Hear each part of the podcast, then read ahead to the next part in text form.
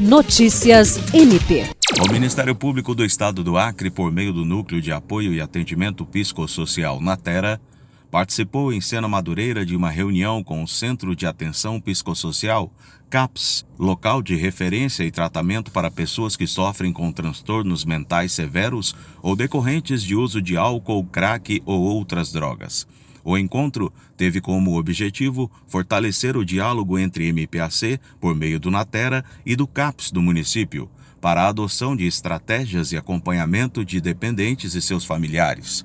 Na ocasião, os participantes discutiram o caso de um paciente acompanhado pelo Natera, que está acolhido em Rio Branco e futuramente deverá voltar para a Sena Madureira. De acordo com a psicóloga Bruna Oliveira, que participou da reunião e representou o órgão auxiliar do MPAC na ocasião, o Natera buscou informações sobre como vem sendo prestado o apoio e as orientações jurídicas pelo CAPS à família do paciente. William Crespo, para a Agência de Notícias do Ministério Público do Estado do Acre.